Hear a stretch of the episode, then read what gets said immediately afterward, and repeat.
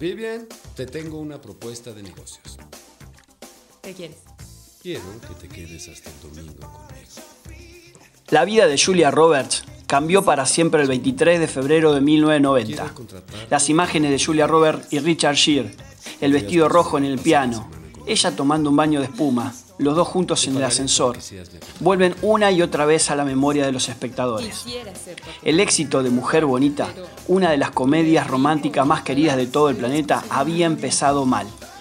Con un guion escrito por un fracasado autor desconocido, este atravesó muchos cambios hasta que se convirtió en una cinta súper taquillera y premiada, que llevó a la cima a Julia Roberts y relanzó la carrera de Richard Gere.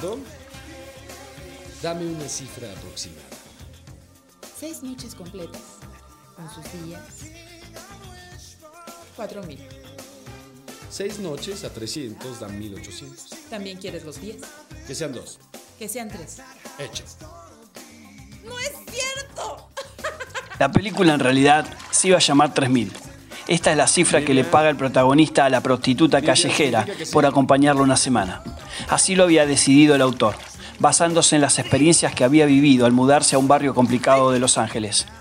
Entre prostitutas, narcotraficantes, drogadictos y vagabundos, se inspiró y escribió la historia de Vivian Ward, una prostituta con serios problemas con las drogas. Esta es contratada por Edward Lewis, un rico hombre de negocios, para pasar junto a él una semana. Elegante. ¿Alguna pregunta? ¿Me dejas decirte, Eddie? Mi respuesta es no. En la historia original, Edward abandona a Vivian después de pagarle lo acordado y la empuja de su auto arrojándole el dinero. Luego ella viaja en colectivo con su amiga a gastarse la plata fácil durante unas vacaciones en Disney. Entonces surgió el primer gran problema. El final no era feliz y a muchos no les cerraba.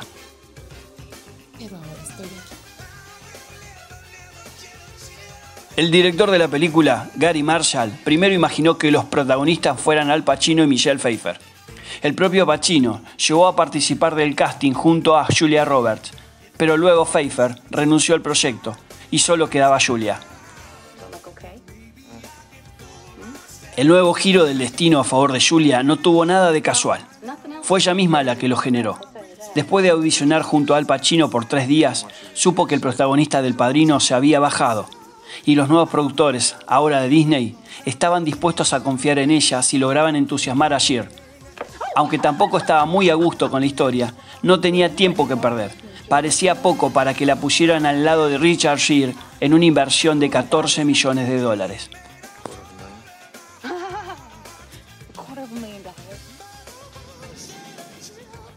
Decidida a no quedarse sin el trabajo, viajó hasta Nueva York para convencerlo cara a cara de que aceptara actuar junto a ella. Cuando el nuevo director Gary Marshall llamó al actor para saber su respuesta final, Julia estaba con él y le escribió en un pequeño papel autoadhesivo, por favor acepta.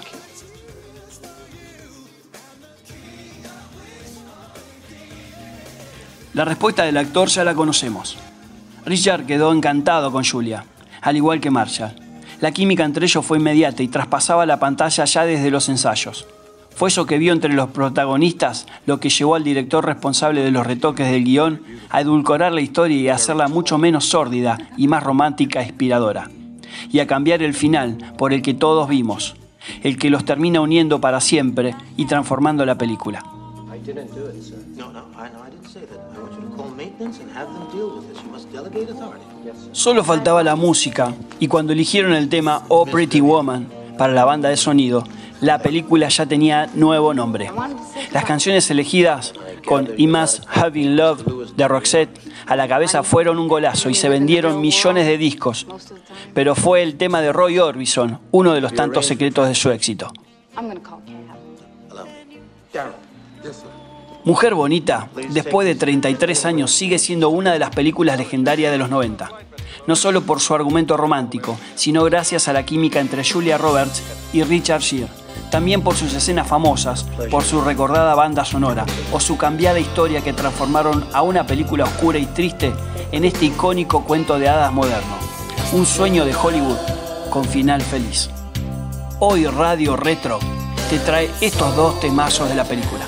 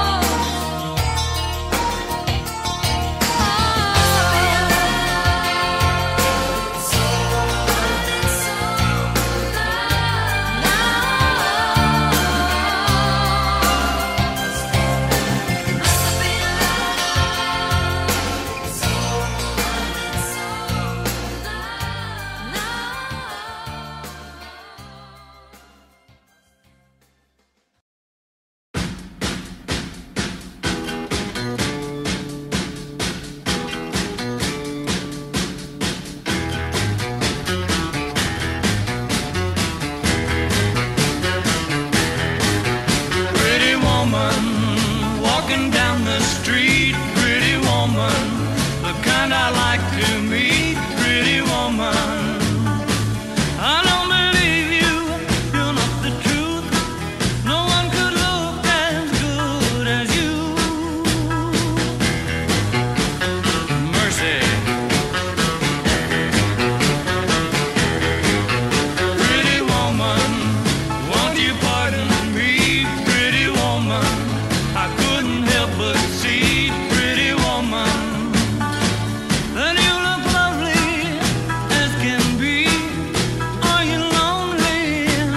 time.